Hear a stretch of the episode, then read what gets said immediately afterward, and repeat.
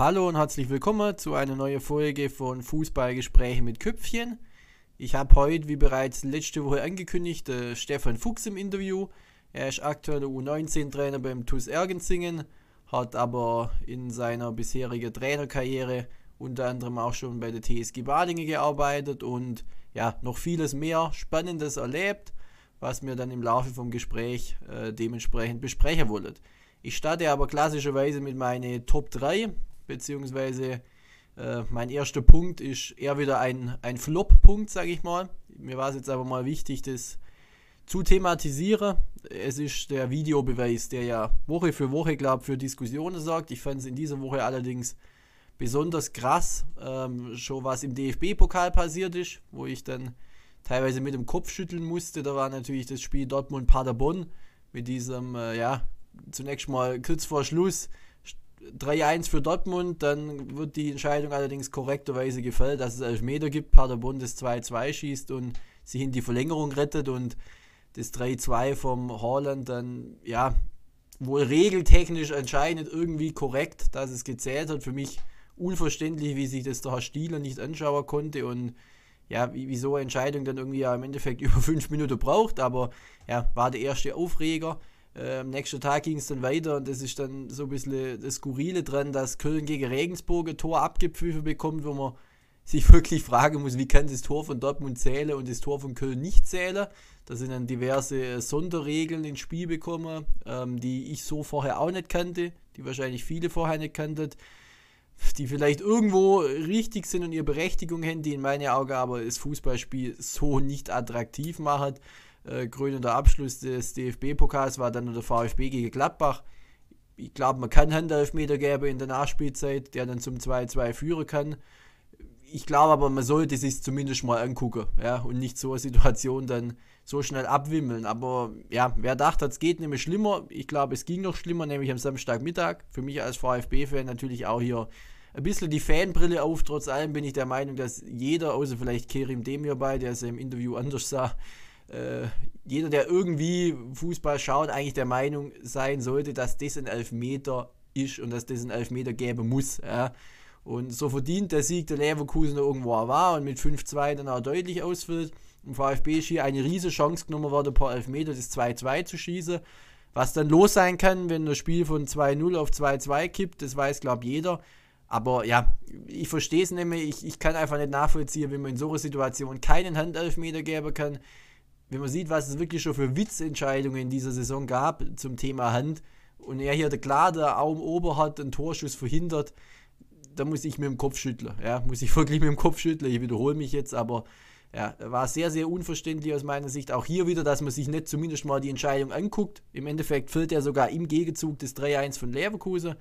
Da hat der Videoschiedsrichter Felix Zweier, äh, ja, keinen Grund gesehen einzugreifen. Felix zweimal davon abhängig und ich will jetzt auch kein Verschwörungstheoretiker sein, aber ist ein Schiedsrichter, den finde ich mal immer genaues mal beobachten sollte.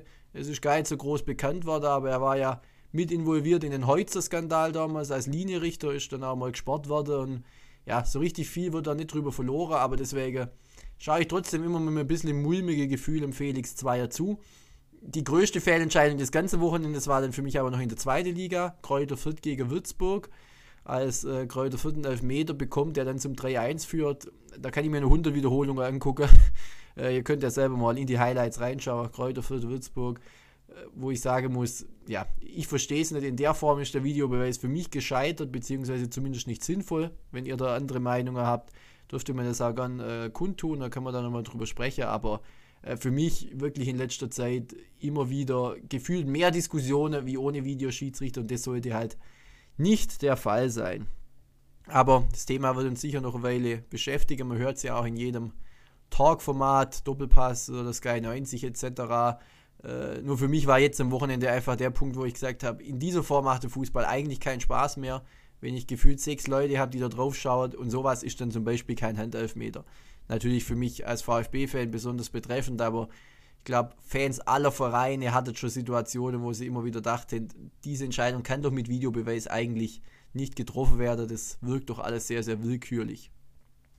Mein Top 2 ist das Topspiel in England vom Wochenende. Liverpool gegen Manchester City. es war am Ende eine deutliche Sache vom Ergebnis her. 1 zu 4. Pep Guardiolas Mannschaft gewinnt damit zum zehnten Mal in Folge und haben sich ja, durch diesen Lauf an der Tabellenspitze ein kleines Polster verschafft, sind fünf Punkte schon vor Man United, plus ein Spiel in der Hinterhand. Sprich, das könnten acht Punkte sein. Gegenüber Liverpool sind sogar zehn Punkte Vorsprung schon. Auch hier noch dieses Spiel in der Hinterhand, sodass der Vorsprung von City dann schon auf 13 Punkte anwachsen konnte. Äh, das Spiel an sich war, ja, wie gesagt, aus meiner Sicht ausgeglichener, wie es das Ergebnis sagt. City vergibt die größte Chance durch äh, Ilkay Gündoğan. Was aber für seine überragende Form einfach spricht, ist, dass er sich von dem Elfmeter, der ja eher in Richtung Super Bowl ging, wie er selber gesagt hat, nicht groß beeinflussen lässt und in der zweiten Halbzeit noch zwei Tore macht. Und in der Saison jetzt bereits elf Pflichtspieltreffer. Also Ilkay Gündogan in der Form seines Lebens, genauso auch Phil Foden, äh, der 20-Jährige, der diese Saison so, so richtig durchstattet und auch kontinuierlich als Stammspieler agiert war an fast alle Tore beteiligt und 4-1, wie er das selber schießt, das können, glaube nur wenig 20-Jährige, beziehungsweise überhaupt nicht auch viele Spieler auf der Welt. Also da City schon ein riesen Talent und ja, von dem her wichtiger Sieg. Ganz krass natürlich ins Gewicht gefallen sind die zwei Torwartfehler vom Allison, die man so von ihm nicht kennt. Zweimal eine, eine katastrophale Spieleröffnung, die das Spiel innerhalb von kürzester Zeit vom äh, ausgeglichener 1-1 zum 1-3 für City gemacht. Also bei Liverpool läuft gerade wenig zusammen, bei City läuft alles zusammen. Äh, es war auf jeden Fall ein interessantes Spiel, es war auf jeden Fall ein unterhaltsames Spiel. Und ja, man darf gespannt sein, wie es in der Premier League weitergeht. Aktuell scheint City die beste Karte zu haben, aber es kann sich so schnell drehen. Die Liga hat definitiv immer wieder das Potenzial, dass man auch gegen kleinere Teams und so weiter stolpert. Deswegen ist da sicher noch nichts verloren, aber Titelverteidigung von Liverpool scheint aktuell sehr, sehr, sehr weit weg zu sein. Und für meinen Top 3 bleibe ich gerade noch in der Premier League. Äh, es gab ein sehr, sehr kurioses und außergewöhnliches Ergebnis unter der Woche, nämlich ein 0 zu 9. Das gab es erst dreimal in der Premier League-Geschichte überhaupt. Zweimal war dabei der FC Southampton mit Ralf Hasenhüttel beteiligt. Letzte Saison haben sie 0 zu 9 daheim gegen Leicester verloren. Jetzt unter der Woche haben sie eben 9 zu 0 bei Manchester United verloren.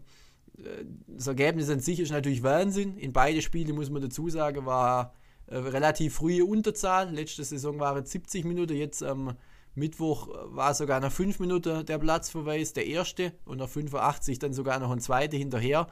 Äh, was das Ergebnis vielleicht ein Stück weit erklärt. Nichtsdestotrotz, ja, natürlich unglaublich, neun Tore zu kassieren. Ähm, worauf ich aber hinaus will, ist eigentlich jetzt nicht dieses Ergebnis an sich, sondern die Tatsache, dass äh, Southampton der Ralf Hasenhüttl letzte Saison nicht ins Kreuzfeuer gestellt hat und dass auch diese Saison keine Kritik aufkommt, beziehungsweise nur sehr leise Kritik, weil er einfach sonst herausragende Arbeit leistet. Und ich glaube, es hat nicht viele Clubs gäbe, wo ein Trainer 9 zu 0 und vor allen Dingen das in der letzten Saison überlebt, zumal die Mannschaft auch in keiner Top-Verfassung war. Ähm, nichtsdestotrotz sind die Verantwortlichen im Festgehalten, haben ihm das Vertrauen ausgesprochen, ja, haben auch die Mannschaft in die Pflicht genommen. Und wie man dann sieht, wie sich Southampton nach Corona entwickelt hat, sensationell. Hasehüttler hat auch zugegeben, sie standen bei der Corona-Pause im, im Frühjahr 2020 äh, in recht komfortable Tabellensituationen. Ihnen war klar, nach vorne wird eh nichts mehr gehen, hinter kann auch nicht mehr anbrennen. Und sind daraufhin das Spiel ein bisschen umgestellt und haben gesagt, okay, wir wollen jetzt mutiger sein, wir wollen mehr Risiko gehen, wir wollen offensiver spielen und einfach mal versuchen auszuprobieren, wie das funktioniert. Und das hat sehr, sehr gut funktioniert und es zieht sich jetzt auch durch die aktuelle Saison, dass Southampton einen richtig gute offensive Fußball spielt, wie ich finde. Die letzte Woche ist jetzt wieder Delle. Ganz krass natürlich dieses 9-0. Auch am Wochenende in Newcastle gab es eine 3-2 Niederlage, aber das Vertrauen zahlt sich in meinen Augen trotzdem aus, der Trainer auch nach so einem Ergebnis nicht sofort rauszuschmeißen, weil er macht wirklich, wirklich gute Arbeit. Passend dazu vielleicht ein, ein Tweet vom äh, Fan der Tottenham Hotspurs, der dann am Mittwochabend noch geschrieben hat, er würde jederzeit ein 0 zu 9 pro Saison unterschreiben, wenn dafür der Hasenhüttel Trainer bei Tottenham wäre. Also er hat sich schon einen guten Ruf gemacht in England, macht wie gesagt wirklich super Arbeit, ist ein sehr sympathischer Trainer aus meiner Sicht und ja, hat jetzt mit diesem 0-9 zum zweiten Mal sicher auch ein bisschen Premier League Geschichte in negativer Hinsicht geschrieben, aber wenn die Mannschaft sich so gut fängt, wie sie es letztes Mal gemacht hat und man die Saison auf einem guten Platz beendet und aktuell ist trotz der schlechten Phase so, dass man 14 Punkte Vorsprung auf einen direkten Abstiegsplatz hat. Also ich glaube, da muss es uns nicht bange sein um Southampton. Nichtsdestotrotz natürlich ein Ergebnis, das man ja, im Profifußball nicht allzu oft sieht. zwar knapp ums Zweistellige herumgekommen, aber sehr, sehr kurios. Ich drücke äh, Southampton weiter die Daumen und bin sicher, dass Ralf Hasenhüttel und seine Mannschaft sich da dann auch gut von erholen wird. So viel zu meiner Top 3. Nun geht es weiter mit dem Interview mit dem Stefan Fuchs.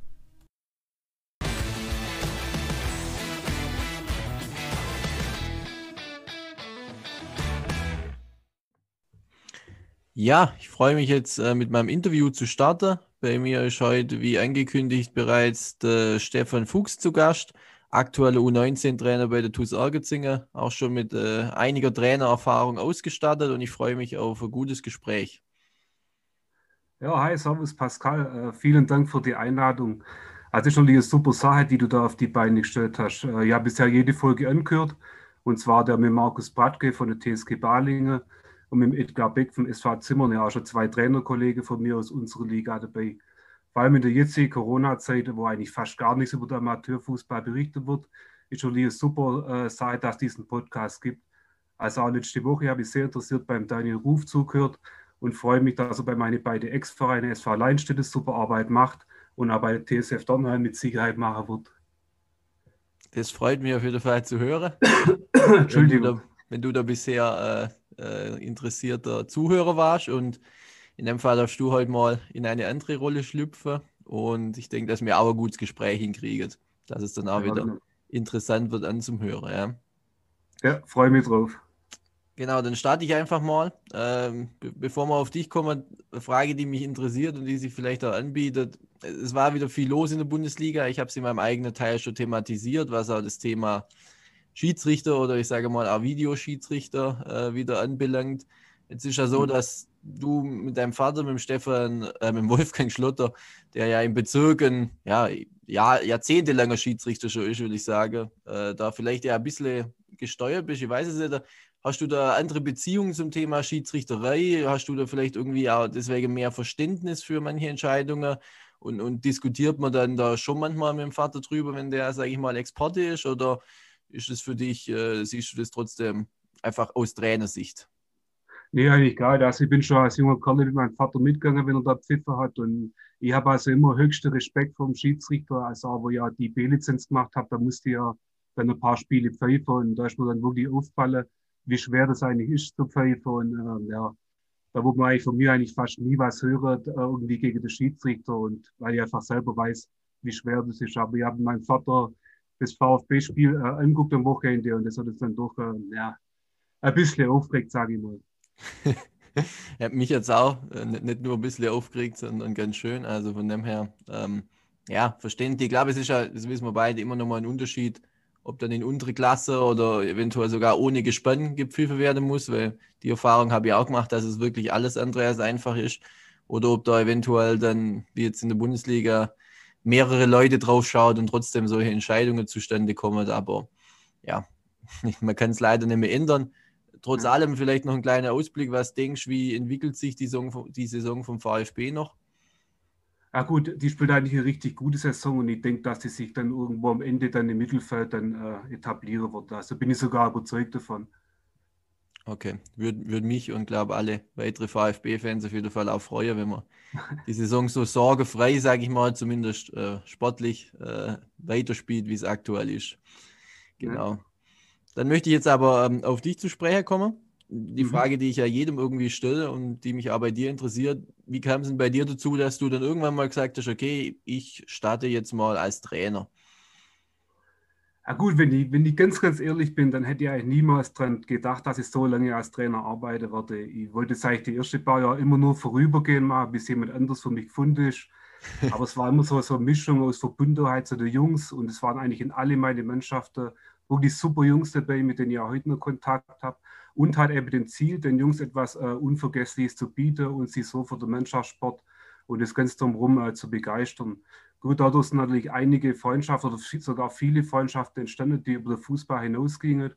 Und so, auch, äh, so kamen da einige Erfolge hinzu, die wir natürlich dann auch intensiv gefeiert haben. Gut, am Anfang vor allem die Eltern. Okay. Also ich okay. selbst, ja, bitte? Ja, ich, ich wollte gerade sagen, ich, ich finde es interessant, dass man immer wieder eigentlich hört, dass viele mehr oder weniger gar nicht vorhin Trainer zu machen und dann vielleicht zufällig irgendwie reinrutschen oder so und dann doch lang dabei bleiben. Also das, das hört man immer wieder. Es gibt die wenigsten, die sagen, ja, also ich wollte schon als kleines Kind Trainer werden, sondern es entsteht oft irgendwie mehr oder weniger durch einen Zufall oder es macht dann doch mehr Spaß, als man vielleicht selber auch denkt. So. Ja, absolut. Also ich selber muss noch am pfeiferische Drüsenfieber bereits, äh, bereits Anfang 20 mit dem Fußball aufhören. Ich habe immer mal wieder probiert, nochmals zum Kicken, war aber überhaupt gar nicht belastbar.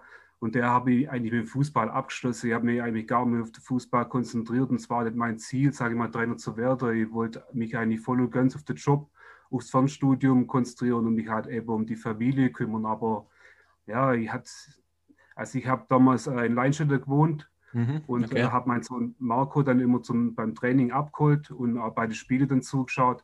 Und dort habe ich halt dann mitbekommen, dass der SV Leinstädter ganz dringend für die E-Jugend ab sofort einen Jugendtrainer für die Truppe sucht. Aber ich hatte damals, muss ich sagen, wirklich gar keine Ahnung und habe dann die Truppe trotzdem übernommen und mich dann in die Trainingslehre dann eingelesen.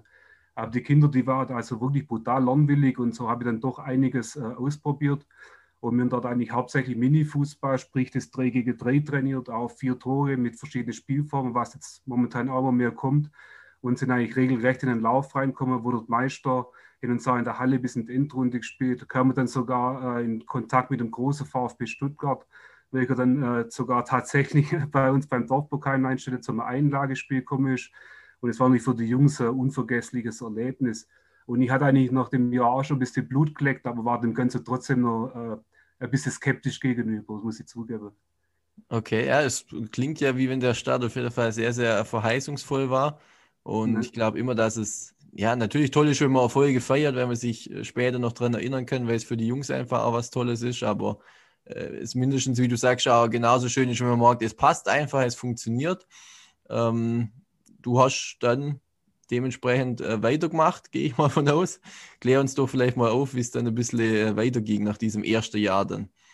Ja gut, äh, zu der Zeit äh, besuchte mein Sohn Marco mit ein paar äh, Leinster Mannschaftskameraden die Fußballschule in Impfingen und da haben die Jungs natürlich auch mal hingefahren und zuguckt und dort bin ich dann halt mit dem Empfänger Jugendkoordinator Björn Müller in Kontakt gekommen.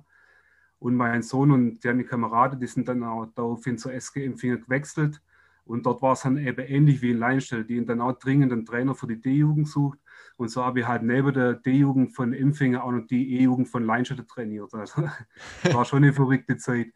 Aber ich muss sagen, also mit Impfingen, da lief es dann eigentlich auch ganz gut. Wir wurden dann auch Bezirksmeister und konnten uns zwei Jahre hintereinander und die beste Acht in ganz Württemberg in der Hallermeisterschaft spielen. Wir hatten damals einen super Zusammenhalt.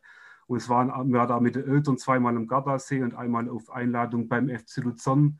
Also die waren öfters mal bei Leistungstests in Impfingen und waren halt eben dort bei internationalen Turniere, was natürlich auch alle in Erinnerung blieb. Ist also auch, auch den Eltern, wenn man sich heute noch sieht, auch, auch die Jungs, die sehen heute noch Gut, ich bin mittlerweile erwachsen, ich bin jetzt halt dann doch, sage ich mal, ein altes Sack.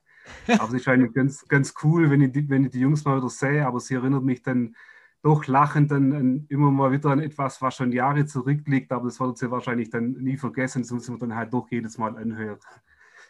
Okay, also erstmal erst spannend, dass du dann eine Art Doppelfunktion, sage ich mal, ausgeübt hast, sowohl in äh, Leinstädte noch als auch in Empfingen.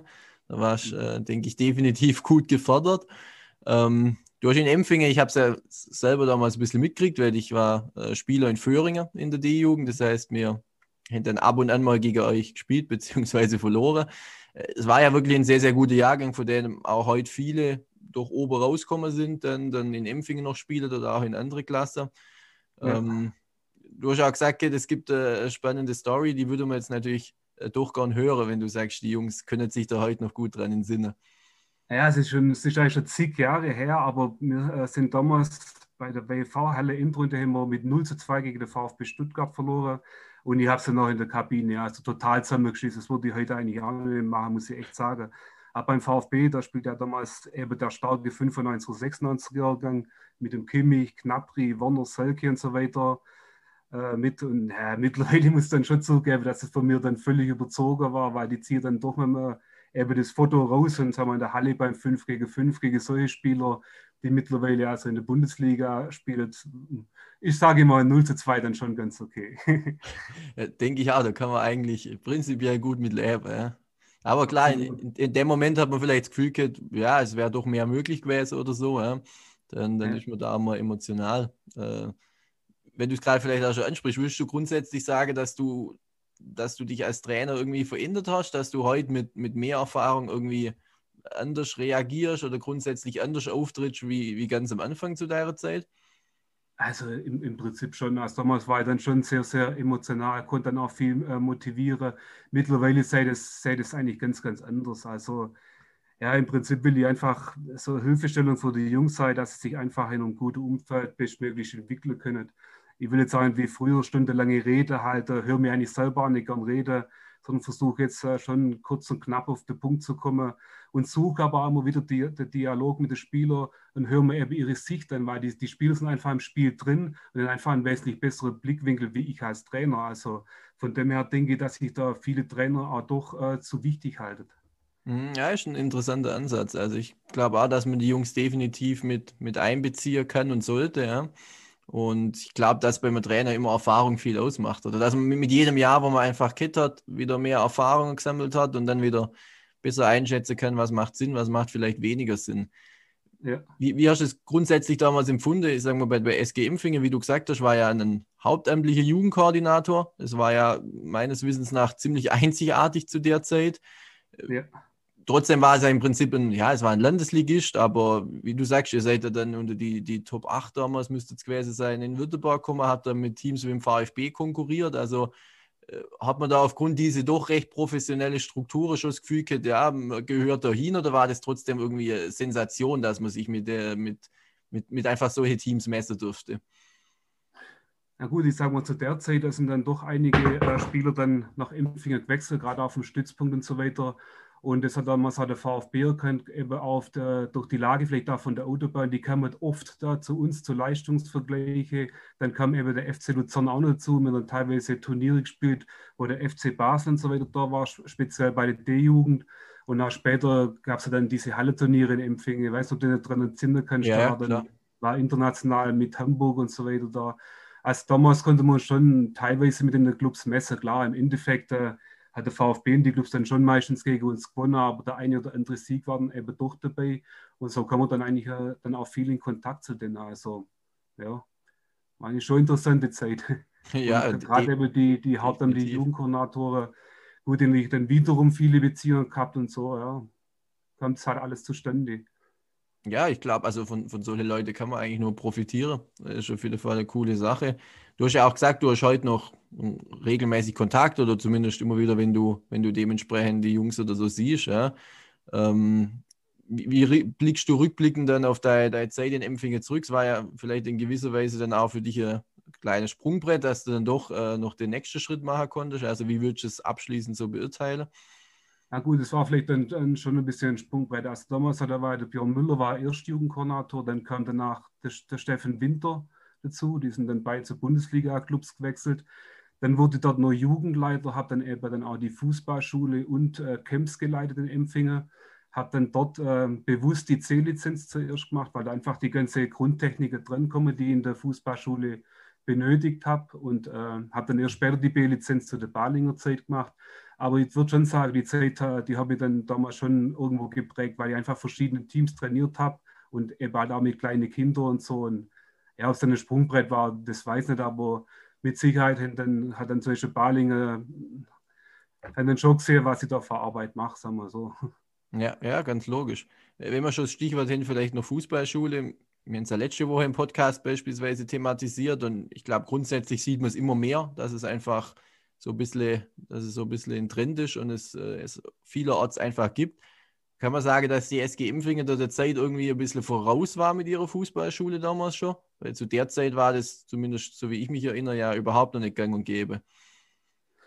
Na gut, sagen wir zu der Zeit, äh, gerade mein Sohn, der war in der Fußballschule und damals war in Freudestadt gab es auch eine Fußballschule. Okay.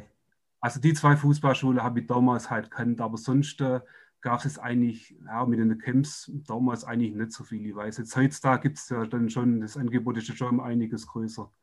Ja, ja, gar keine Frage. Ja. Gut, auf jeden Fall äh, klingt es nach einer schönen Zeit, die du dann bei der SG Impfingen gehabt hast. Du hast es da schon angesprochen. Anschließend kam äh, die TSG Balingen an die Reihe. Ja. Wie kam das Ganze zustande? Wie kam der Kontakt nach Balingen? Und welche Aufgabe hast du dann zu Beginn deiner Zeit dort übernommen? Na gut, der Kontakt war dann schon zu Balingen da, weil halt dann doch einige äh, Spieler von Empfingen nach Balingen gewechselt sind. Und so war ja nicht äh, ständig mit dem Balinger Jugendkoordinator und U19-Trainer Nico Willig in Kontakt. Und der hat mich damals angerufen und hat einfach gefragt, ob ich Bock habe, äh, bei der TSG einzusteigen. Dann wurde ich äh, bei ihm Co-Trainer in seiner U19 und es war halt für mich halt deswegen wirklich brutal interessant, da halt mittlerweile einige Empfänger dort, Ex-Empfänger einfach dort gespielt haben. Und also ich muss echt sagen, vom Nico, da konnte ich sehr, sehr viel lernen. Mir wurde damals auch Oberligameister. Ja, und dann war ich eigentlich, muss ich gerade mal überlegen, bis 2016 war ich eigentlich immer bei der U19 von der TSG Balingen. Genau, und dann hat meine Frau Jenny und ich mir damals äh, ein Haus gekauft, umgebaut, geheiratet. Seit der heißt ja Fuchs, habe ich Stotter mit Nachname geheißen. Und äh, dann wollte ich eigentlich nach dem BV-Pokalsieg mit der Balinger 19 eine längere Pause einlegen, war natürlich ein idealer Zeitpunkt. Ja, und habe aber der Zeit nebenher mein Bruder Sascha bei den Binis vom SH weitergeholfen. Also ganz weg weit und trotzdem nicht. Okay, okay. Jetzt hast du also ganz viele äh, interessante äh, Stichpunkte hier auf jeden Fall geliefert. Ich möchte vielleicht erst äh, geschwind eingehen auf den Nico Willig. Ich meine, ja. heute, der war damals in, in Balingen, er war auch äh, als Jugendkoordinator aktiv. Mit dem Wissen ja. heute, dass er jetzt äh, eine Fußballlehrer hat, die U19 beim VfB sehr, sehr erfolgreich betreut und ja zwischenzeitlich auch äh, für die Profis aktiv war, ähm, ist es vielleicht doch nochmal cooler, mit so einem Mann zusammengearbeitet zu haben. Wie du hast es also angesprochen, aber wie viel hast du wirklich von ihm mitgenommen? Was, was war er einfach für ein Typ? war damals vielleicht irgendwie schon abschätzbar, oh, der wird hier über Balinge irgendwann hinauskommen, der wird irgendwann in dem Bereich noch weiter nach oben kommen. Also wie hast du die Zusammenarbeit damals einfach empfunden? Ja gut, dass er natürlich äh, sehr viel Ahnung vom Fußball hat, das war sicherlich kein Geheimnis. Aber eben die Art und Weise, wie er mit den Spielern und seinen Kollegen umgeht, also das hat mich total beeindruckt. Er hat genau die richtige Mischung. Also in einem Moment ist er der absolute Kumpel, und im anderen ist er aber total fokussiert. Also ich habe aber auch noch nie erlebt, dass er irgendwie ausflippt, so wie ich damals in Empfänger. Und hat immer irgendwie durch sein Wissen und durch sein äh, Coaching überzeugt. Also er erlebt auch regelrechte Fußball, hat ein riesen Netzwerk. Also es wundert mich eigentlich überhaupt nicht, dass er so erfolgreich ist und auch schon die erste Bundesliga beim VfB als Trainer war. Er hat einfach eine super Menschenführung und ist ein authentischer Typ.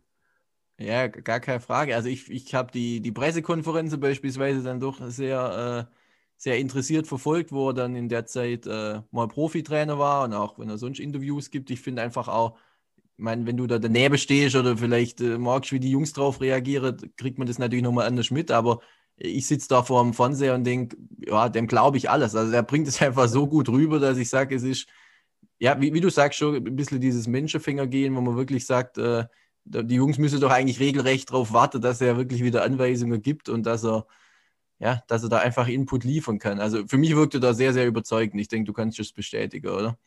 Also wirklich absolut. Also das hat mir einfach gezeigt, man muss nicht immer ausflippen, sondern da lernt einfach ein Blick und äh, ja, das, der hat genau das halt drauf. Und da konnte ich schon einiges abgucken. Und das muss ich auch sagen, hat mir auch verändert. Also ich habe damals, wo ich äh, auch von Empfänger gewechselt bin, habe ich gedacht, ich habe jetzt mords viel Ahnung vom Fußball.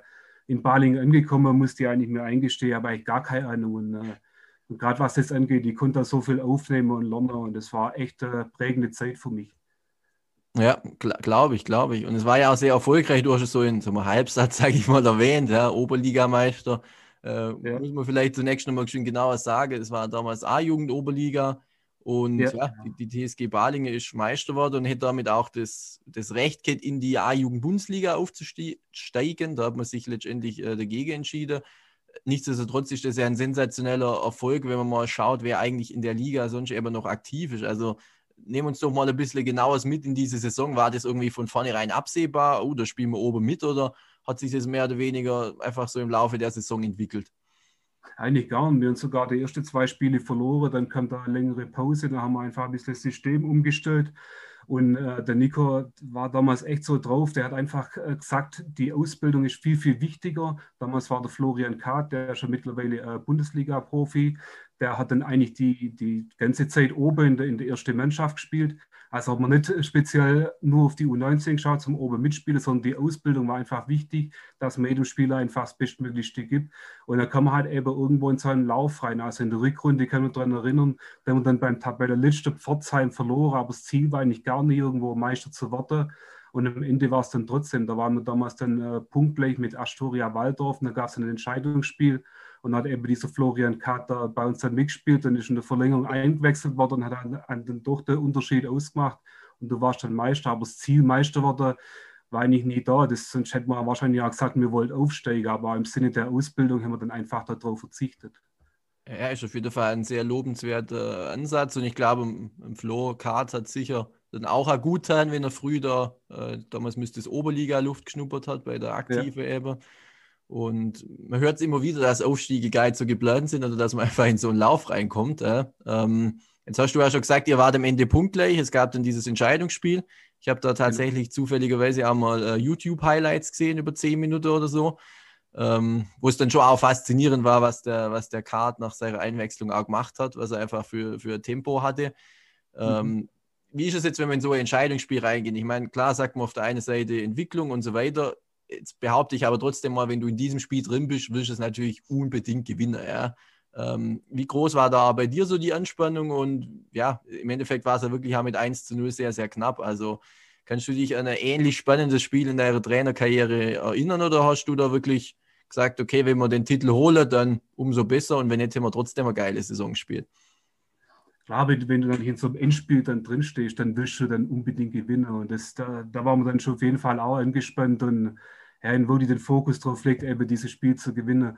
Gut, in der ähnlichen Situation, sondern von der Anspannung her war ich damals dann äh, auch mit der Balinger U19 ein paar Jahre später äh, beim WEV-Pokalfinale gegen Heideheim da in Rotenburg. Ja. Da war ich die Anspannung fast noch größer, weil da einfach eine riesige Chance dann da war, den Pokal dann zu holen und dann eben auch im DFB-Pokal dann anzutreten. Aber das sind dann schon solche Highlights. Heißt, da ist man dann irgendwo in so einem Tunnel dann doch irgendwo drin.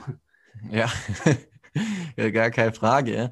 Äh, jetzt würde es mich natürlich auch noch interessieren oder vielleicht auch die Zuhörer. Äh, wenn man Oberligameister wird, dann hat man, glaube ich, zweifelsfrei gute Truppe. Äh, Flo Kater hast ja gerade schon genannt.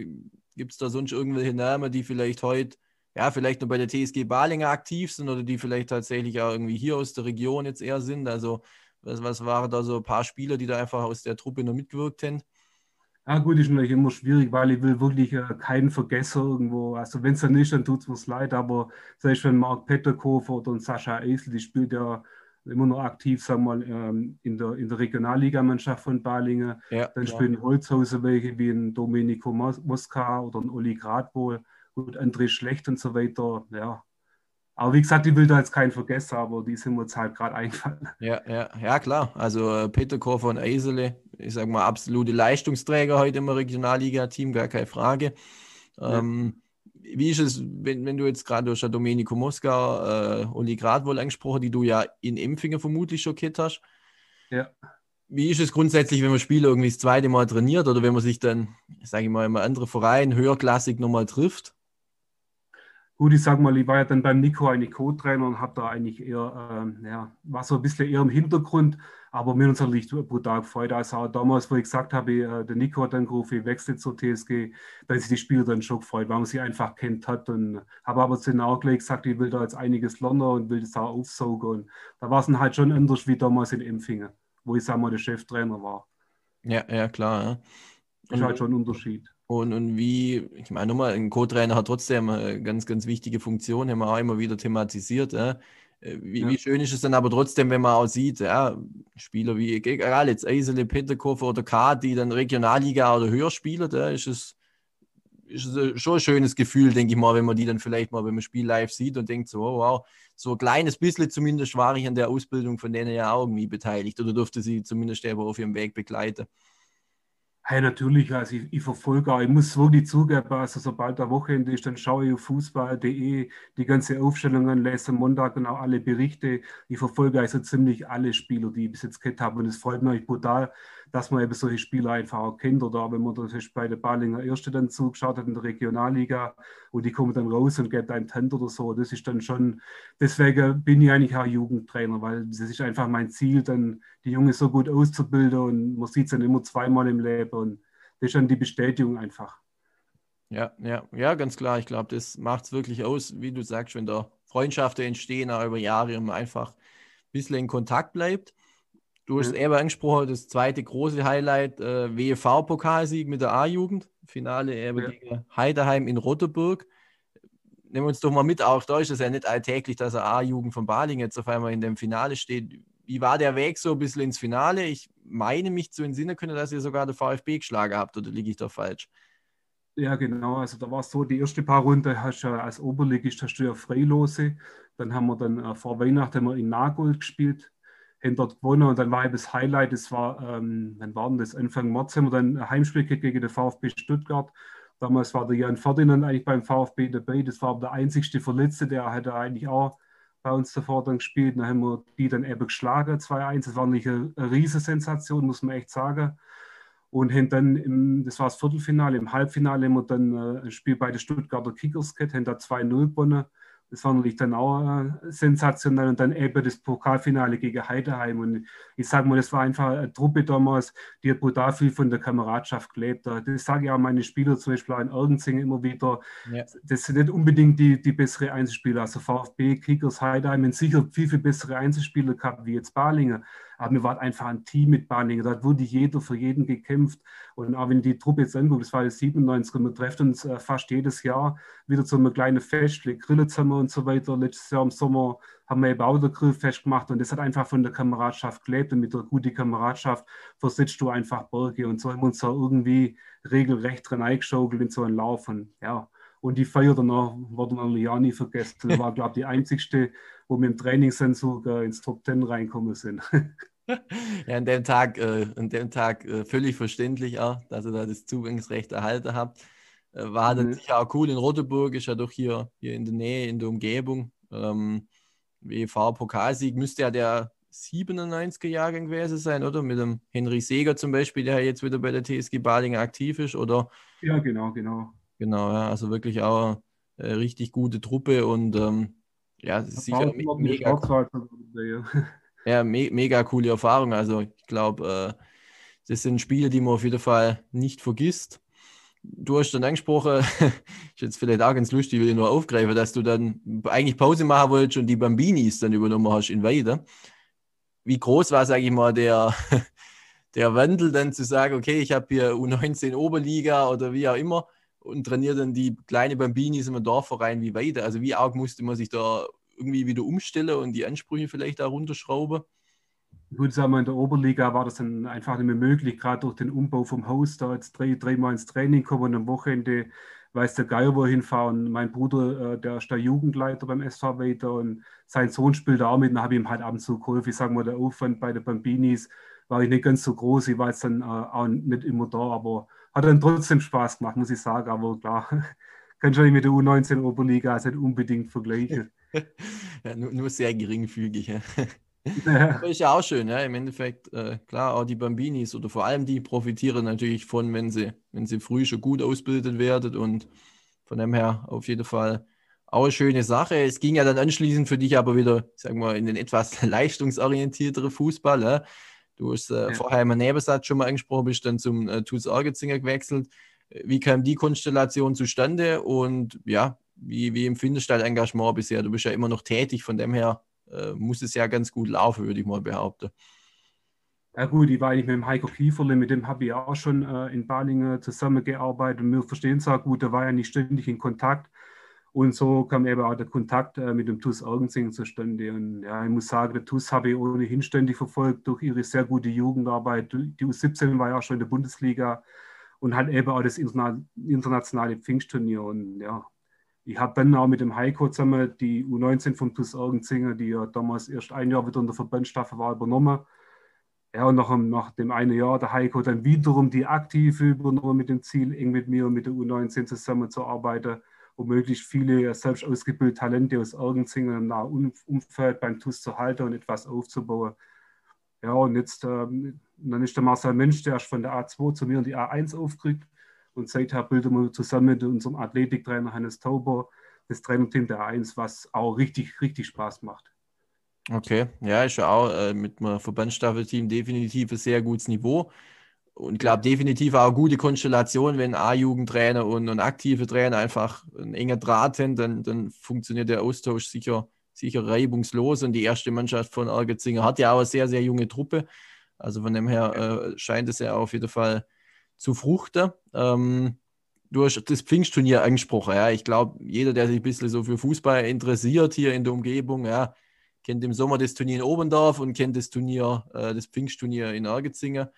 Du dürftest dann da mit deinen Teams dann eben auch dabei sein und mhm. ja, nicht nur gegen Teams wie der VfB Stuttgart spielen, die ja sicher hier aus der Region kommen und was auch Highlight ist, aber einfach auch mal gegen internationale Teams zu spielen. Also was sind so, so deine Pfingstturnier-Erinnerungen? Was ist vielleicht da irgendwie äh, dein Highlight und was war vielleicht auch eine Mannschaft, wo du sagst, wow, die waren sensationell gut in diesem Jahr einfach. Das äh, war beeindruckend zu sehen. Ja gut, das ist natürlich immer eine super Sache. Äh, da sieht man sofort, wo man steht. Man, man kann auch sehr viel von den Teams lernen. Es ist natürlich auch mal eine Ehre, gegen solche Teams zu spielen. Das kann nicht jeder von sich behaupten und das können die Jungs auch mal ihre Enkel erzählen. Aber sagen wir, gegen so ein gutes Team wie der FC Valencia haben wir also noch gar nie gespielt.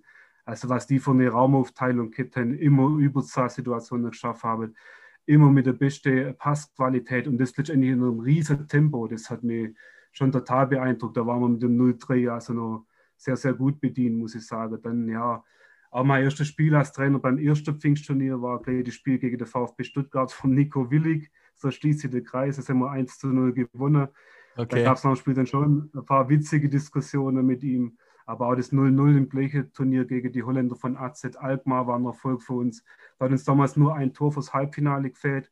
Und bei meinem zweiten und leider wegen Corona bisher letzter Pfingstturnier, da haben wir dann gleich zwei Siege, Grasshoppers Zürich und gegen den FSA Mainz 05 einfahren können. Das war natürlich auch eine ganz coole Sache. Ich werde aber auch nicht vergessen, wir haben dann, das war am ersten Pfingstturnier von mir, gegen die Brasilianer von Gremio Porto Alegre gespielt. Und die sind nach dem, nach dem wo das Spiel rum war, haben die sofort ihre Daunenkittel anzogen. Und das war ganz wichtig, weil ein Pfingst ist wir in Deutschland auch nicht unbedingt kalt, sagen wir so. okay. Das war so die Eindrücke und, und halt auch Kontakte zu anderen Trainern und so weiter. Das ist schon ein absolutes Highlight. Ja, also wenn man sieht, du bist da noch äh, voll up to date, wie du hier die Spiele schön äh, runtergerattert hast. Also äh, zum einen finde ich sehr, sehr coole Geschichte natürlich, dass du da den Nico wieder getroffen hast. Ähm, ja. immer wieder, das ist halt Fußball, man, man, trifft sich dann doch immer wieder in verschiedene Konstellationen. Äh, wie, wie, professionell waren so die Teams? Was hast du wahrgenommen? Ich meine, auch in Ergezingen schaut man ja drauf, dass man sich bei so einem Turnier dementsprechend verhält und ist einfach auch ein hoher Standard. Aber wie viel professioneller waren die andere Mannschaften wirklich nochmal? Und, und ja, wie, wie, wie, sehr, wie sehr hast du da vielleicht auch Dinge mitgenommen oder sagst du da, das sind Dinge dabei, die man hier dann trotz allem einfach so nicht umsetzen kann und nicht umsetzen muss vielleicht. Ach gut, ich sage mal, die sind schon sehr, sehr professionell. Das können schon bei uns eigentlich nicht umsetzen. Klar, dass bei uns irgendwo ein Anstand dabei sein muss, ist klar, dass man, äh, dass man erst gemeinsam anfängt zu essen und dann alle dann gleichzeitig dann auch den Tisch abräumen und so weiter. Das ist klar. Aber ich sage mal, beim FC Valencia zum Beispiel, die hinten manche Sachen, manche Soßen, die gar nicht essen dürfen und die dann, sagen wir mal, auch Ansprüche gestellt in die Küche sozusagen. Das kannst du bei uns eigentlich gar nicht umsetzen. Und da sieht man aber dann schon, wie professionell das Ganze dann auch wirklich wird. Also, oder auch die Jungs, wenn sie dann die Spiele analysieren von, von den anderen Teams und so weiter, kriegen sie teilweise Aufgaben. Das kriegt man so mit, das ist halt dann doch nochmal was, was ganz, ganz anderes, muss man schon sagen. Ja, ja, klar. Das ist äh, klar cool auf jeden Fall, das da mal einfach mal zum Sehen. Und, und trotzdem schön, wenn man dann natürlich dann auch Siege einfahren kann bei so einem Turnier. Ja. Ja. Du hast gesagt, du bist ja, ein bisschen ruhiger geworden heutzutage. Wie ist es dann trotzdem? Vielleicht kannst du dich noch zurückerinnern, wenn man dann halt doch so ein Spiel gegen VfB Stuttgart hat und irgendwie 1-0 führt. wie nimmt man da die letzten zwei, drei Minuten wahr? Kommt einem das irgendwie vor wie eine Ewigkeit oder ist man da dann trotzdem ja, irgendwie entspannt und sagt, ja, das äh, nehmen wir es, wie es kommt? Also wird man da dann doch wieder ein bisschen emotionaler oder kann ich das so gut regulieren, dass man da total ruhig bleibt? Also, wenn das ein Trainer kann, also dann, dann Hut ab. Also überhaupt nicht. Also die letzten zwei, drei Minuten, das kommt da echt wirklich vor wie eine Ewigkeit. Also das, das ist schon brutal. Aber umso schöner natürlich dann, wenn der Schiri dann wirklich die Pfeife in den Mund nimmt und dann abpfeift. Das ist dann absolut ein geiles Gefühl. Aber das ist dann schon hart bis dorthin. Ja, mich hätte es jetzt auch tatsächlich gewundert, äh, wenn du da jetzt gesagt hättest, du warst in Seelenruhe am Spielfeldrand. Ja, Aber ja. ja, auf jeden Fall äh, coole und schöne Einblicke vom Pfingstturnier. Dieses Jahr wird es ja leider nichts werden. Ähm, können nur hoffen, dass es dann vielleicht nächste Saison wieder soweit ist. Ein bisschen Fußball ja. gespielt wurde bisher ja, aber trotzdem mit der U19. Also ihr hattet vier Spiele und habt zwölf Punkte. Ich brauche dich, glaube ich, nicht fragen, wie zufrieden man da ist. Sollte die Saison in irgendeiner Weise nochmal fortgesetzt werden, ja, was ist denn das Ziel? Sagt man da, okay, es ist ja relativ eng beisammen oben. Ja, mir würde die Oberliga schon gar mitnehmen oder hm, siehst du da andere Mannschaften, sage ich mal, mehr in der Pflicht, da nach oben was zu tun? Ah gut, ich sag mal, die, diese Liga, die ist schon sehr stark. Also man sieht dann schon, dass, äh, dass die ein anderer Wind weht. Da spielt man einfach gegen Vereine, die halt nochmals andere Möglichkeiten, ein größeres Einzugsgebiet, auch sehr gute Trainer. Das war früher ein bisschen anders, da vielleicht manchmal mit einem starken Jahrgang bist in die Verbandsstaffel aufgestiegen und wurde dann aber regelrecht abgeschossen. Das gibt es aber in der neuen Verbandsstaffel, äh, wo man sich ja immerhin, sage ich mal, mit Bundesliga und Oberliga eingreift unter 25 besten Teams im Land befindet, dann immer die Leistungsdichte, die ist viel, viel höher. Man muss immer an die Leistungsgrenze gehen, um zu punkten. Da kann, da kann jeder mal gegen jeden gewinnen. Und ich sag mal, das betrifft dann wahrscheinlich alle Vereine. Also da kann bei uns wirklich der Letzte gegen der Erste gewinnen und so weiter. Das ist ein ganz, ganz hohes Niveau dieses Jahr. Und ich sage mal, unsere Ziele sind schon mit der U19 dann, ähm, ja, soll es dann mal irgendwann weitergehen, da hoffen wir auf jeden Fall drauf, dass man die Jungs in erster Linie dann einfach weiterentwickelt und wir wollten in jedes Spiel gehen, um zu gewinnen. Und dann sehen wir einfach, was, was am Ende rauskommt. Aber wir haben dieses Jahr ein starkes Team mit tollen Spielern, die auch menschlich passt und die bisherige Leistungsnachweise aus den Vorbereitungen, die zeigen mir, dass die Jungs absolut wollen. Also, und das nächste Ziel ist halt, die Jungs selber beim TUS zu halten. Das ist für uns ganz, ganz wichtig. Ja, ja, logisch. Du hast Weiterentwicklung schon angesprochen und du hast auch die starke Liga angesprochen. Ich denke, es ist ja das Optimale, wenn man einfach jedes Wochenende auf den Platz geht und man weiß, es ist es ist schwierig. Ich gewinne nicht irgendwie mit 80 Prozent mal so im, im Schongang, sage ich mal. Würdest du im Hinblick auf den Punkt sagen, dass diese Neustrukturierung mit eben nur noch einer Verbandsstaffel anstatt zwei Verbandsstaffeln, ähm, würdest du sagen, dass es in dem Fall Sinn gemacht hat und dass, dass du oder einfach die Jungs äh, von dieser stärkeren Liga profitieren können? Also in meinen Augen macht das absolut Sinn. Also wir können da davon profitieren, wobei halt die Leistungsdichte immer größer wird. Wir sind halt Ergenzingen doch, sage ich mal, ein Dorfverein und haben auch kein so ein großes Einzugsgebiet. Aber ich sage mal, für die, für die Vereine, wo die erst Beispiel Oberliga spielt und so weiter, ist es natürlich dann schon die richtige Liga. Andererseits spielt unsere A2, die ist ja letztes Jahr aufgestiegen in die Landesstaffel, da schaue ich ab und zu mal zu, ist das Niveau natürlich dann auch deutlich höher als einmal äh, das Jahr davor in der Bezirksstaffel. Der Sprung ist schon unglaublich hoch. Und, äh, aber ich sag mal, ja, so eine Landesstaffel, Verbandsstaffel, Ergenzing ist schlicht dann super und da wollen wir uns auch halten. Ja, ja, klar, da kann man von profitieren. Aber wenn der Unterbau schon mit der U18 eben auch höherklassig spielt, dann, dann fällt es sicher auch leichter, eventuell im nächsten Jahr in U19 anzukommen. Ja? Jetzt hast du ja am genau. Anfang schon gesagt, dass, dass ich auch schon Trainerkollege eben von dir interviewt habe, sage ich mal. Also gegen Balingen weiß ich, hast du noch nicht gespielt. Äh, hast du das Aufeinandertreffen mit dem SV Zimmern schon gehabt oder würde das auch noch folgen? Wie, das habe ich gar nicht verstanden. Rein akustisch nicht, sorry. Ja, kein Problem. Ich habe gesagt, äh, ich weiß, dass du ja gegen Balingen noch nicht gespielt hast in der Saison. Ähm, ja. Das Spiel mit dem SV Zimmern weiß ich jetzt nicht. Also äh, hast du das Treffen mit dem Edgar Beck eben schon gehabt oder würde das auch noch folgen? Nö, das wird auf jeden Fall auch noch folgen. Also gegen SV Zimmern, das war das erste Spiel, was durch Corona ausgefallen ist. Und das wäre quasi das erste Spiel, was quasi nachgeholt wurde. Also klar, da spielen wir in Zimmern und dann, glaube ich, zwei Spieltage vor Schluss spielen wir dann in Balingen. Aber es sind noch nicht Duelle, da freuen wir uns natürlich sehr drauf. Weil es ist nicht so weit zum Fahren, man kennt sich, das wird richtig geil für uns. Ja, ja, ja, nee, ich glaube, es ist immer mal schön in der Liga, wenn man auch mal in einer halben Stunde oder so entspannt zum Spiel kommt. Ja? Und ja. im Normalfall haben die Jungs ja auch irgendwelche Berührungspunkte. Es gibt ja immer wieder Spieler, die, die vielleicht auch hin und her wechseln oder die mal zusammen gespielt haben. Also ich glaube auch auf jeden Fall, dass das äh, eine coole Geschichte für alle werden kann. Und wer weiß, vielleicht äh, gerade zweitletzter Spieltag in Balingen. Eventuell gibt es ja auch noch einen, einen Showdown, wenn es dann um die ganz vordere Plätze geht. Bin auf jeden Fall gespannt und hoffe natürlich auf jeden Fall, dass überhaupt die Spiele nochmal stattfinden können. Ja. Ja. Es ist so, dass gerade beim Tusargezingen, da kann ich vielleicht noch ein paar Sätze dazu sagen, mit dem Schaban Usun, ja wieder ein, ein Mann, sage ich mal, in gewisser Weise aktiv ist, der ja auch schon höherklassige Erfahrung gesammelt hat, ja, vor allen Dingen im Frauenbereich, er schon der VfL Sindelfinger trainiert hat, auch die Wolfsburg U23 und der ja ein Stück weit äh, Kooperation, sage ich mal, mit dem TUS gestartet hat. Ähm, mhm. Kannst du uns da vielleicht auch noch äh, in ein paar Sätze erklären, was da so läuft und was man sich, sage ich mal, davon erhofft?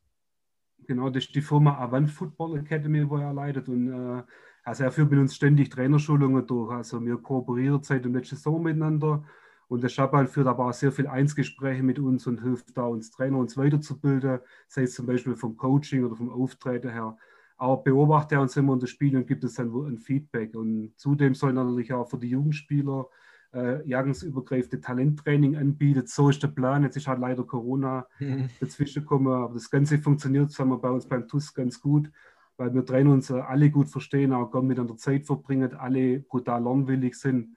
Das kommt dann hoffentlich auch unsere Spieler zugute, aber das ist natürlich jetzt eine super Sache dann mit dem Schabba, mit den Schulungen, was jetzt einfach nochmal auch zusammenschweißt. Ja, ja, ja. Genau, wie gesagt, auch ja, ich, ich meine, er ist sogar Ergetzinger oder hat zumindest äh, TUS Vergangenheit in irgendeiner Weise schon gehabt, oder? Ja, ja, der, der wohnt in Ergetzinger und war, war schon war Spieler und Trainer dort. Okay, ja, das ist ja immer optimal eigentlich, wenn, wenn dann so die Verbindungen noch bestehen und dann ist ja wirklich auch äh, gewisses Herzblut dabei und dann profitieren da sicher alle von.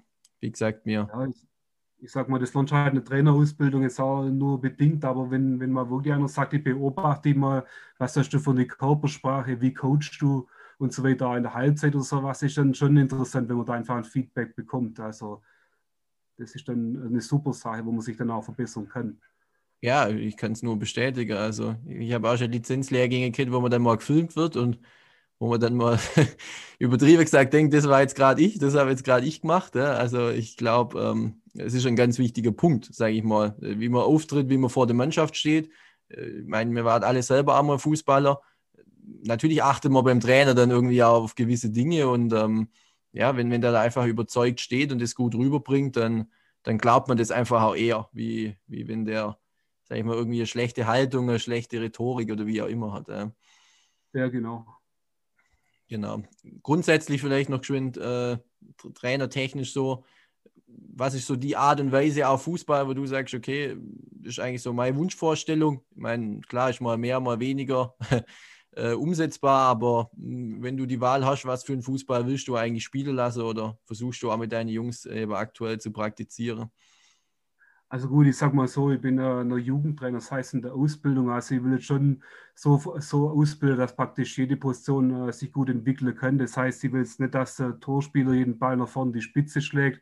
Klar, hin und wieder ist schon mal ein Hilfsmittel, sondern ich, wir versuchen dann wirklich, uns so eben durch ein gutes Positionsspiel, durch eine gute Passqualität einfach nach vorne zu kombinieren, dann aber auch so eine Staffelung drin haben, dass du halt immer gleich in Gegenpressing-Situationen kommst und jetzt vor Corona äh, waren wir praktisch bei der Situation, dass wir uns einfach äh, aus hohen Pressing vom Gegner wirklich spielerisch nach vorne äh, kombinieren wollt. Da fängt es dann aber wieder an, dass halt wirklich auch zum Beispiel ein Torspieler eine super Passqualität braucht, weil er halt einfach beste Blickfeld hat und eben dann eben der Spielmacher ist. Aber solche Dinge sind wir dann einfach drin. Aber das funktioniert eigentlich auch ganz gut, weil einfach bei uns auch die B1-Trainer und die A2-Trainer sehr gut sind. Das heißt, die Jungs haben schon gewisse Standards, dann kannst du es eben dann halt auch umsetzen. Aber wir versuchen trotzdem, dass wir wirklich alle Positionen irgendwie ausbilden und eben dann auch so spielen von der Spielweise her. Okay, ja, ist auf jeden Fall ein löblicher Ansatz und ich glaube, ja, das Spiel hat sich einfach so gewandelt, gerade wenn man eben äh, hochpresst wird und sich irgendwie befreien will, dass ein Torspieler gut im Ball sein muss, dass ein Innenverteidiger auch mehr können muss, wie Zweikämpfe zu gewinnen, sondern einfach auch Fähigkeit am Ball braucht. Aber es macht es ja auf jeden Fall auch spannend und ähm, ich finde, guter Jugendfußball ist immer, ist immer sehr, sehr attraktiv anzuschauen. Und ja, ich wiederhole mich jetzt, glaube ich, zum dritten Mal, aber wir können nur hoffen, dass es bald wieder weitergeht und wir das dann einfach auch wieder an die Jungs ranbringen dürfen. Absolut. Genau. Ich danke dir bis hierhin mal für deine Ausführungen. Immer so alle Stationen mal durch. Glaube doch, habe ich nicht zu viel versprochen, wenn ich gesagt habe, dass du da schon einiges erlebt hast. Jetzt äh, kommt aber noch, du musst ja als geübter Zuschauer, sage ich mal, äh, kennst dich ja aus. Zum Schluss noch die Schnellfragerunde. Sind wir da auch noch gespannt, für welche Optionen du dich aber jeweils entscheidest. Genau. Okay. Dann legen wir mal los, wie jede Woche mit Messi oder Ronaldo. Äh, Messi. Messi, okay. Dann, gestern gab es ja das Duell dann auch schon. Pep Guardiola oder Jürgen Klopp? Gut, ich habe jetzt einiges von Pep Guardiola äh, gelesen, was sehr, sehr interessant war, aber ich tendiere trotzdem äh, auf jeden Fall Jürgen Klopp. Ist ja ein Ex-Erdenzinger. ja, ja, genau, kommt aus der Region, war schon beim TUS, von dem her verständliche Wahl. WM-Sieg oder Champions League-Titel? WM-Sieg. Okay. 5 zu 4 Sieg oder 1 zu 0 Sieg? Auf jeden Fall 5 zu 4 Sieg. Auf jeden Fall, also hier auch äh, für die Offensive in dem Fall. Absolut. Äh, Rasen oder Kunststraßen? Ja gut, wir trainieren eigentlich fast nur auf Kunststraße, aber ein richtig guter Rasenplatz äh, ja, würde ich schon bevorzugen. Okay, okay. Dann äh, auf deine Balinger Zeit. Äh, Titel oder Meisterschaft in der Oberliga oder WEV-Pokalsieg? Was würdest du höher einstufen? Ja gut, ich sage mal, höher wäre dann schon die Meisterschaft, äh, ja, die, die Meisterschaft wäre dann schon höher. Wobei so ein Pokal hat halt schon seine Reiz, wie das Spiel ein K.O.-Spiel ist. Würde ich sogar sagen, WV-Pokalsieg. Okay. Dann Pfingstturnier oder Sommerurlaub? Pfingstturnier. Pfingstturnier.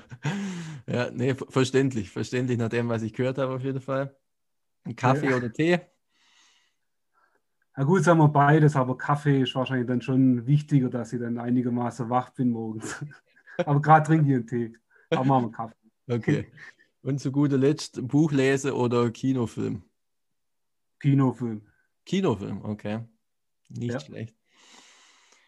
Gut, Stefan, wir sind am Ende angelangt. Ich äh, kann mich nur bedanken für das Gespräch. Freut mich, dass du dir die Zeit genommen hast. Hoffe natürlich auch, dass du dann meinem Podcast weiterhin verbunden bleibst und reinhörst in der nächsten Woche. Und ich danke dir wirklich für ein sehr, sehr interessantes Gespräch. Ja, und, und dich sehen wir dann hoffentlich eines Tages mal beim Doppelpass in Sport 1. Also vielen Dank nochmal für die Einladung. Ich werde den Podcast auf jeden Fall weiterhin gespannt verfolgen. Und ich hoffe, wir sehen uns dann mal wirklich wieder irgendwo auf dem Sportplatz. Aber mach weiter so und bleib vor allen Dingen gesund. Dankeschön. Ja, wünsche ich dir natürlich auch. Wir sehen uns. Auf jeden Fall.